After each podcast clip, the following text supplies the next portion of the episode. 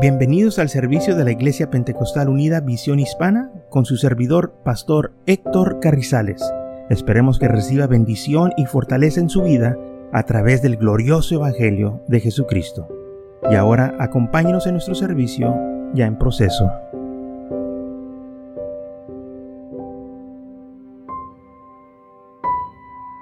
Entonces en Filipenses capítulo 1, versículo 3 dice, Doy gracias a mi Dios siempre que me acuerdo de vosotros, siempre en todas mis oraciones rogando con gozo por todos vosotros, por vuestra comunión en el Evangelio, desde el primer día hasta ahora.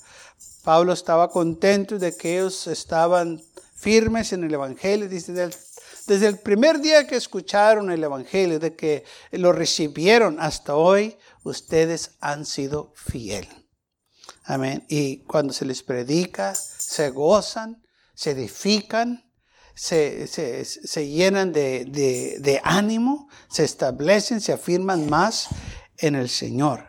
Estando persuadido de esto, que el que comenzó en vosotros la buena obra la perfeccionará hasta el día de Cristo. Ok, el Señor empezó la obra en ustedes. Pero esta obra sigue. El Señor sigue trabajando en nosotros. Cada día que tenemos, el Señor está trabajando con nosotros. Amén. Nos está perfeccionando, nos está afirmando. Cada día que yo y usted sirvemos al Señor, estamos creciendo, nos estamos enfocando más en las cosas del Señor, nos estamos estableciendo más en el Señor. Por eso dice aquí Pablo, eh, el que comenzó la buena obra en vosotros la perfeccionará hasta el día del Señor. Eh, hasta que tú mueras, el Señor va a trabajando en tu vida. Por eso no te desanimes. Amén. Caes, fallas, levántate y sigue adelante, porque el Señor está trabajando en tu vida. No te desanimes. Si hay algo, si hay algo que el enemigo quiere es que nosotros nos desanimemos. Y sí, vienen desánimos. Pero así como vienen desánimos, los tenemos que vencer en el nombre del Señor. ¿Eh? Y muchas veces vienen los desánimos porque hay cosas que vemos, pero no todo lo que vemos es cierto. Muchas veces aparecen las cosas de una manera que no son. Una vez oí un hombre que dijo, no todo lo que brilla es oro. Tienes que tener cuidado. ¿Por qué? Porque hay muchas cosas que brillan también como el oro, pero no todo es oro. Y así también nosotros vemos cosas, pero muchas veces no es lo que estamos viendo. El enemigo sabe cómo hacer estas cosas para que se miren como verdaderas, pero no son. Es por ejemplo como estas macetas que están aquí que tenemos todo alrededor, que gente las pone en las iglesias y las casas. Se miran bonitas, están verdes,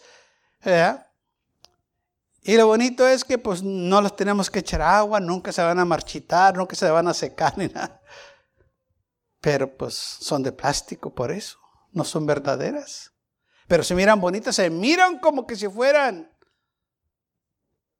pues matas verdaderas, vivas, pero están muertas. Pero de lejos se miran bien. Pues sí, se mira bien todo eso. Pero son falsas. La diferencia de estas plantas y las verdaderas es cuando hay muchas plantas verdaderas, hasta cuando uno respira se siente diferente. ¿Mm? Y donde hay de estas, no se siente nada. Está muerta, es de plástico. ¿Ah? Pero para el ojo se mira bien. Oh, pero una vez que uno los empieza a analizar y examinar y a sentir y a, oler como huele. Ya nos damos cuenta que no es. Pero el ojo fácil que se engaña. Entonces Pablo dice que Él empezó una obra en nosotros. No importa cómo te mires al momento, tú enfócate en Cristo Jesús, que Él va a seguir trabajando en tu vida. Como me es justo sentir esto de todos vosotros, por cuanto os tengo en el corazón y en mis prisiones y en la defensa y confirmación del Evangelio. Todos vosotros sois participantes conmigo de la gracia, porque Dios me es testigo de cómo os amo a todos vosotros con amor internible, amor, amor de Cristo Jesús.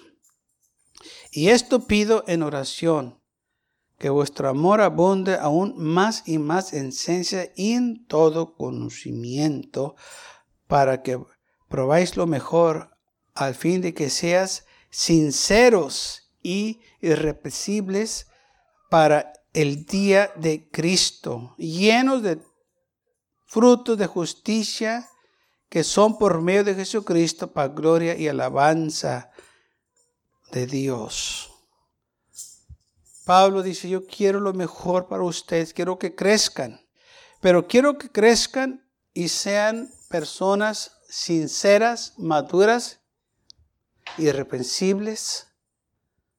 ¿Por qué? Porque solo así van a recibir las bendiciones de Dios. Aquellos que andan desordenados no reciben bendiciones de Dios. Aquellos que no sirven al Señor como lo deben de hacer, no, no gozan la salvación en su plenitud, porque andan desordenados. Dios honra a los que lo honran y ama a los que lo obedecen y se sujetan a su voluntad. Si hay una de las cosas que el hombre tiene problemas es, es en sujetarse a la voluntad de Dios. Y esto es algo que nosotros tenemos que aprender a hacer, a sujetarnos y decir, Señor, que sea tu voluntad y no mi voluntad. Amén. Entonces, sirviendo al Señor, si somos hermanos que amamos al Señor, que, queremos hacer las cosas correctas, hacer las cosas honradamente, no importa que sea, hacerlo bien para la gloria de Dios. Por eso dice la todo lo que hagas, hazlo sin murmuración, sin quejarse, haciéndolo para el Señor. Aleluya. Todo lo que hagas, hazlo bien para el Señor, porque es tu testimonio. También un hombre me dijo hace muchos años, cuida tu testimonio, cuida mucho tu testimonio. Dijo, porque es el único que vas a tener, no vas a tener más. Y si tú cuidas tu testimonio, tu testimonio te va a cuidar a ti. Y sabe que tenía ese pastor mucha razón.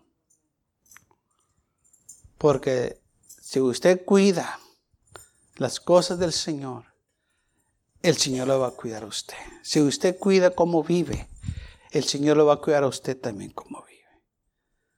Segunda de los Corintios capítulo 8, versículo 16 dice, pero gracias a Dios que puso en el corazón de Tito la misma solicitud por vosotros, pues a la verdad recibió la exhortación, pero estando también muy solícito, por su propia voluntad partió para ir a vosotros. Enviamos juntamente con él al hermano cuya alabanza en el Evangelio se oye por todas las iglesias.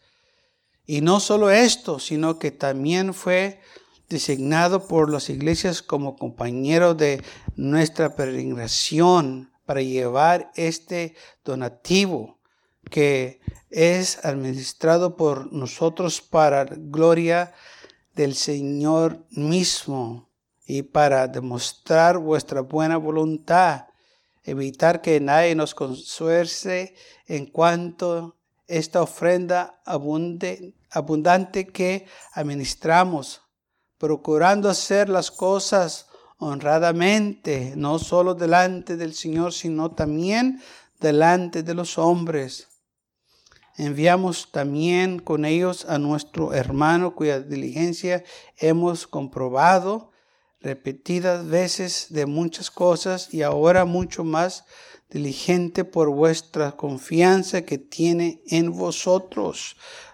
Los hermanos iban a mandar ofrendas a las iglesias que tenían necesidad. Pero ¿sabe a quién iban a mandar? No iban a mandar a un hermano falso no iban a mandar un hermano débil, no iban a mandar un hermano desordenado. ¿Saben a quién iban a mandar? un hermano honesto. Yo no sé de usted, pero yo no le suelto el dinero a quien sea.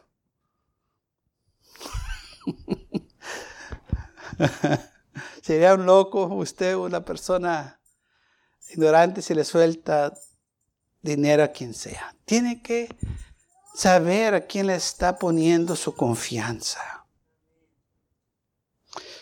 Y aquí Timoteo, Tito iba a ir a la iglesia a dejarle a los hermanos una ofrenda, pero también designaron que otros fueran con él. ¿Y a quién escogieron? Dice, bueno, escogieron a un hermano cuya alabanza en el Evangelio se oye por todas las iglesias. Escogieron una persona de buen testimonio.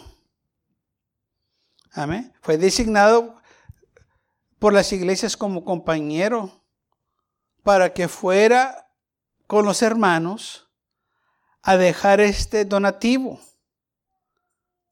¿Qué tanto era lo que iban a llevar? Bueno, no sabemos la cantidad, pero era una ofrenda que iban a llevar a los hermanos que tenían necesidad. Entonces ellos estaban haciendo todo lo posible para hacerlo bien correcto, para que no se diera ocasión de que ser acusados que ellos estaban tomando esa ofrenda, sino que varios lo iban a llevar. No uno, varios. Pero escogieron las personas que tenían mejor testimonio. Por eso dice aquí, procurando hacer las cosas honradamente.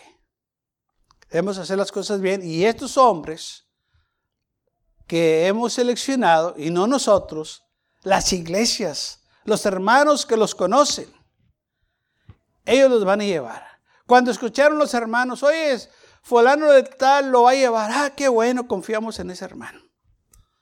Pero imagínense si fueran tomado el hermano más débil, más desordenado. Dijeron, oye, el, hermano Chencho lo va a llevar. No, hombre, pues olvídate de la ofrenda. ya lo conocemos. Ya, ya sabemos lo que va a pasar. ¿Para qué lo elegías a él si ya sabes cómo es? ¿Mm? No tiene buen testimonio. No, pues hay que dar una oportunidad. Ya le dices muchas. ¿Qué tantas más le vas a dar? ¿Por qué no agarras a este hermano acá que vaya con Tito? Todos los hermanos lo conocen en la iglesia conocen su testimonio, conocen que es una persona sincera, no se le puede acusar de que anda desordenado, no se le puede acusar que ha agarrado lo ajeno, no se le puede acusar que anda en rebelión, sino que se conoce su testimonio, porque es un hermano sincero irrepresible. O sea que no hay cosa, no hay algo que le podemos encontrar. ¿Sabes qué? Es que yo lo vi. Uh-uh. Es que me dijeron de él. Tampoco. Todo lo que oían de ellos es que estos son buenos hermanos. Y no nomás lo decíamos que son buenos porque nosotros lo hemos visto, sí, hemos escuchado de otros que dicen que son buenos, pero nosotros lo hemos visto. Hemos visto cómo ellos hablan, cómo se expresan, cómo viven, qué es lo que hacen, con quién se juntan. ¿Sabe? Tiene que ver mucho con quién usted se junta. Hay un dicho por ahí que dice que el que... Dime con quién andas y te diré quién eres. No, es que yo no ando como ellos. Pues andas con ellos, como no, no eres como ellos. Me decía mi mamá, no te juntes con estos muchachos callejeros que son... Amá, yo, yo no sé cómo es. Ah, ah, ah, Dime con quién te juntas. si andas con ellos, pues ¿qué quiere decir? Andas igual que ellos. ¿Mm? Por eso es importante nosotros cuidarnos y no ser arrastrados por aquellos que andan desordenados porque va a afectar nuestro testimonio también. Por eso tenemos que ser irrepresibles, buen testimonio, sinceros, que no haga cuestión. Ay, pues yo he escuchado algo y pues no, no, no, no. Sí va a haber gente que va a tratar de levantar falsos y todos sabemos qué es lo que hacen los hermanos falsos. Pero recuerde, su testimonio lo va a cuidar. Porque van a venir otros a su defensa y van a decir, no es cierto, a ese hermano ama al Señor. Aquella persona sirve al Señor. Porque es lo que le pasó al apóstol Pablo. Le estaban acusando que andaba en rebelión y que andaba mal. Y sabe, eran pura gente, eh, judíos envidiosos que le tenían celos porque gente estaba viniendo al Señor. Y lo andaban acusando que él andaba contra este, la ley de Moisés y eh, que destruyendo la ley, cosas así. Pablo decía, no, yo no estoy destruyendo nada. Lo que pasa es que Cristo es el fin de la ley. Cristo cumplió toda la ley, todo está bien pero muchos lo estaban acusando que andaba este, eh, defamando las cosas de Dios y no era así. Entonces, es muy importante nosotros, hermanos, guardar nuestro testimonio, cuidarnos, servir al Señor, porque hay personas que andan buscando una ocasión para acusarnos. Recuerde lo que dice la Biblia, que el diablo es el acusador de los hermanos. Lo van a acusar. Pero usted y yo tenemos que seguir adelante. ¿Qué hacemos? ¿Qué es lo que tenemos que hacer? Bueno, tenemos libertad en Cristo Jesús. Gálatas capítulo 5 habla de esto. Pero vamos a leer también todo el contexto de lo que Pablo se estaba refiriendo. Gálatas capítulo 5, versículo 13 dice así. Porque vosotros, hermanos, a libertad fuisteis llamados, fíjese, a libertad fueron llamados. Solamente que no uséis la libertad como ocasión para la carne, sino servidos por amor los unos a los otros. Pero no uses la libertad en Cristo Jesús, dice aquí, para ocasión de la carne, o sea, para pecar. Ah, es que la carne es débil. Eso no trabaja. Esas son excusas. Nosotros tenemos que sujetar esta carne. Pedirle al Señor que nos ayude a vencerla. Y por eso tenemos que estar llenos del Espíritu. Ahora bien, dice, fuiste liberado del pecado. Eres libre. Puedes hacer lo que quieras en Cristo Jesús. ¿Ok? No eres esclavo, eres libre, eres hijo de Dios. Pero esta libertad que tú tienes trae una responsabilidad. Que no la uses para mal. ¿Ok? Usa lo que Dios te ha dado para glorificar el nombre de Él, para servirlo a Él. Y si tú lo haces, vas a recibir recompensas grandes. Mire, nosotros leemos en la Biblia que el Señor nos va a recompensar. Pero no nos dice en detalle cómo nos va a recompensar. Sí dice unas cosas, ¿verdad? Que, este, como, como leemos en las parábolas, que a unos les iba a dar ciudades porque fueron buenos administradores. Pero hay más cosas que Él nos va a dar que no sabemos, que no tenemos la menor idea de qué, tiene para nosotros. Porque son cosas, hermanos, que ni nos imaginamos. Pero si el Señor dice que nos va a recompensar, nos va a recompensar. Y entonces por eso nosotros la libertad que tenemos debemos de usarla para servir al Señor porque Él nos va a recompensar por servirlo a Él. Y dice aquí, esta libertad que el Señor te dio, no la uses para pecar, no la uses para andar desordenado, no la uses para mal, sino úsela para la gloria de Dios. Sírvele de corazón. Ser sincero, honesto, irrepresible. Porque toda la ley en esta sola palabra se cumple. Amarás a tu prójimo como a ti mismo. ¿Cómo es posible si tú amas a, a tu hermano, lo vas a destruir defamándolo, levantándole falsos? Una persona que ama al Señor no hace esto. No levanta falsos, no divide las iglesias, no habla mal de su prójimo, no habla mal del pastor, no habla mal del diácono, no habla mal de la escuela dominical de los maestros. Al contrario, está en oración para que el Señor los bendiga a esos líderes que tienen la carga que el Señor les ha dado para ah, ganar almas y, y para la administración de la iglesia, para que la iglesia siga adelante. Por eso dice la Biblia que aquí, porque la ley ¿verdad? está sola, se cumple en esta sola palabra, amarás a tu prójimo como a ti mismo. O sea, si tú amas una persona, no la vas a destruir. No le vas a levantar falso. No vas a defamarla. No te vas a quejar de esa persona. No, no te vas a quejar de las cosas del Señor. Sino que, así como Pablo les dijo a los hermanos, que él oraba por ellos todos los días. Amén. Ese es amor de Dios. Dice, siempre me acordó de vosotros. Siempre orando, rogando por vosotros, con gozo por todos vosotros. A eso Pablo se estaba refiriendo.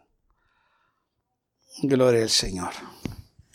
Y de eso se trata, hermanos, de orar uno por los otros, de cuidarnos unos a los otros. Los hermanos sinceros nos van a cuidar, los hermanos sinceros van a tener cuidado de nosotros, van a estar al tanto de nosotros, nos van a estar animando y van a estar orando por nosotros. Gloria a Dios. Hay veces que yo he recibido y también he mandado textos a mis hermanos pastores y nomás les mando un texto y les digo, oré por ti esta mañana o me acordé de ti en este día. Eh, muchos me han respondido, me dicen, gracias hermano, necesitaba que alguien me animara este día. O gracias porque estaba pasando una lucha y, miré tu texto y me animó bastante. Fíjese, yo, yo ni sabía, yo nomás me acordé en ese momento cuando estaba orando de ellos y, les marqué, estoy orando por ti y, fue algo tremendo. ¿Y sabe por qué lo hice? Porque a muchos años para atrás un hermano hizo lo mismo. Yo estaba en mi oficina y me manda un text, me dice, oré por ti esta mañana. dije, mira nomás, hermano, tengo tiempo que ni lo miro, tan lejos que está, y se, y se acordó de mí. Oye, pues qué, ánimo es ese. Qué, qué gozo dio cuando dice, se acordó de mí, ese pastor. Es lo que Pablo le estaba diciendo a los hermanos. Yo oro por ustedes. Yo me acuerdo de ustedes. Yo quiero que ustedes crezcan y se maduren y tengan éxito y, tengan prosperidad. Y de eso se trata. Aleluya. De animarnos unos a los otros. Aleluya. Versículo 16 dice, digo pues, andar en el Espíritu y no satisfacéis los deseos de la carne. Porque los deseos de la carne es contra el espíritu y el espíritu es contra la carne. Y estos se oponen entre sí para que no hagáis lo que queréis. Pero si sois guiados por el espíritu, no estás bajo la ley. Entonces Pablo dice, ustedes si andan en el espíritu, van a vencer las obras de la carne. No vas a este, darle a la carne el placer que desea. Porque ese placer es solo momentario. Pero ese placer momentario, ese pecado momentario, te va a llevar a una vida de condenación eternamente. Lo que es momentario aquí, va a ser por la eternidad, las consecuencias. Y esto es algo que mucha gente no ha captado. Que los deseos de la carne son momentarios, es nomás un ratito. Pero las consecuencias son eternas. ¿Mm? Y es lo que muchas veces la mente nos engaña como humanos. No, pues es que la carne que hizo, no es que la carne, ok. Pero recuerda, eso fue nomás un momento. No vas a estar todo el tiempo con eso. En eternidad vas a pagar por ello. Y es lo que Pablo estaba diciendo aquí. Anda conforme el Espíritu y no andes conforme la carne. Si andas conforme el Espíritu, andas en libertad. Lamentablemente hay personas que piensan que sirviendo al Señor es una vida mediocre, una vida de restricciones y reglas y, y, no puedes hacer esto y no puedes hacer lo otro.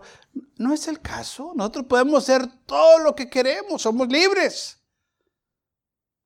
Lo que ellos están diciendo es que no puedes pecar. puedes pecar si tú quieres. Pero yo escojo servir al Señor y no pecar. Yo escojo. Es una decisión que yo hago. Que yo dije, no voy a hacerlo. No voy a ir allá. No voy a ir allá tampoco. ¿Por qué? Porque yo no quiero. Porque yo sé que esas cosas me llevan a la destrucción. Yo sé que, esa cosa, si se apodera de mí, me va a destruir. Entonces yo no me voy a arrimar a esos lugares. Y esto es algo que nosotros, hermanos, recibimos de parte del Señor. Y como tenemos esta libertad, no la queremos perder. Mire, usted está aquí en este día porque usted tiene libertad para estar aquí. No está en la cárcel. ¿Por qué no está en la cárcel? porque no ha violado la ley. Anda bien. Es una persona que ha guardado la ley, aunque la ley terrenal. Pero al momento que usted haga algo que requiere que usted sea detenido y que está encarcelado, pierde su libertad. Y ya no va a poder estar en un lugar donde usted desea. Va a estar en el lugar que la ley exige que esté. ¿Mm? Entonces usted y yo estamos aquí porque tenemos libertad. ¿Mm? Usted escogió estar aquí. Puede haber estado en otro lugar porque Él es libre. Pero escogió estar aquí porque tiene libertad. ¿Mm? Así también nosotros en Cristo Jesús. Podemos estar en cualquier lugar, pero escogimos estar en la casa de Dios porque somos libres. Porque sabemos los beneficios que hay. Sabemos que lo que estamos haciendo va a tener buenos resultados. Estamos sembrando para vida eterna. Estamos aquí, aleluya, recibiendo bendiciones del Señor. Claro que, como dice aquí la Biblia, el Espíritu se opone, o, sea, porque la carne se pone el Espíritu y el, y el Espíritu se pone contra la carne. O sea, hay una batalla. La carne no quiere servir al Señor y nuestro espíritu sí quiere. ¿Mm? Porque a esta carne le gustan las cosas terrenales. Oh, pero el espíritu quiere servir al Señor. Y mientras estemos vivos, todo el tiempo va a haber esa batalla. Por eso dice la Biblia que nos llenamos del espíritu del Señor para poder vencer la carne y no echarle la culpa a la carne. Si es que la carne es débil, no. Y decimos eso porque escuchamos lo que Jesús le dijo a Pedro, que la carne es débil. Pero creo que lo sacamos fuera de contexto. Porque cuando Él dice que la carne es débil, no está diciendo que la carne es débil para las cosas del mundo. No, la carne es débil para las cosas de Dios pero fuerte para las cosas del mundo. Porque esta carne no se le toma mucho para que se alborote con las cosas del mundo. Fácil que lo hace. Oh, pero para las cosas de Dios. Amén. Decíamos que vamos a orar por una media hora. Y a los cinco minutos ya están dormidos. ¿Qué pasó? Pues es que la carne no quiere las cosas espirituales. Oh, pero podemos ver la televisión toda la noche y no nos da sueño. ¿Mm? Pero en la iglesia estamos cabeceando, luego, luego. Nos sentamos y... Vea cómo la carne es. La carne no le gustan las cosas de Dios. No quiere saber nada y por eso hay una batalla entre nosotros. Oh, pero qué bonito es después del servicio, nos vamos para la casa, nos sentamos bien refrescados, bien bonitos. ¿Por qué? Porque vencemos la carne. Y es lo que tenemos que hacer todos los días. Hay una lucha contra la carne y el espíritu. Y tenemos nosotros que pelear esta batalla todos los días. Por eso necesitamos nosotros que llenarnos del espíritu. Y la libertad que tenemos, usarla para servir al Señor, para acercarnos más a Él.